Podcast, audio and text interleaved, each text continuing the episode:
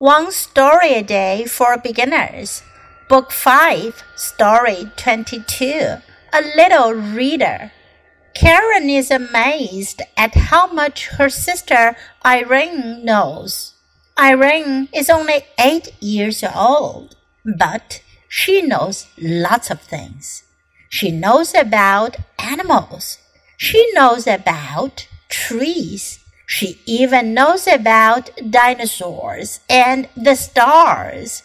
Irene doesn't like to watch TV or play games. She likes to read. In her room, there are books, books, and more books.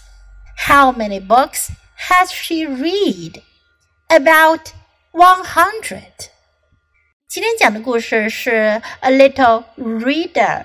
read 的意思呢是阅读，加上 er 呢，reader 表示阅读的人、读者。A little reader 一个小阅读者。Carrie is amazed, amazed 惊讶的、惊奇的，at how much her sister Irene knows。凯伦对她的姐姐艾琳知道的东西有多少感到非常的惊讶。Irene is only eight years old. 艾琳只有八岁，but she knows lots of things. 可是她知道很多很多的事情。She knows about animals. 她了解动物。She knows about trees. 她了解树。She even knows about dinosaurs and the stars. 她甚至了解恐龙和星星。 Irene doesn't like to watch TV or play games. 艾琳并不喜欢看电视，也不喜欢玩游戏。She likes to read. 她喜欢阅读。In her room, there are books, books, and more books. 在她房间里，有的就是书，书，更多的书。How many books has she read? 她读了有多少本书呢？About one hundred.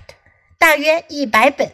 艾琳读过大约一百本书，so she knows lots of things. Now listen to the story once again. A little reader. Karen is amazed at how much her sister Irene knows. Irene is only eight years old, but she knows lots of things. She knows about animals. She knows about trees. She even knows about dinosaurs and the stars.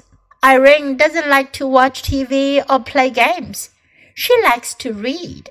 In her room, there are books, books, and more books. How many books has she read? About 100.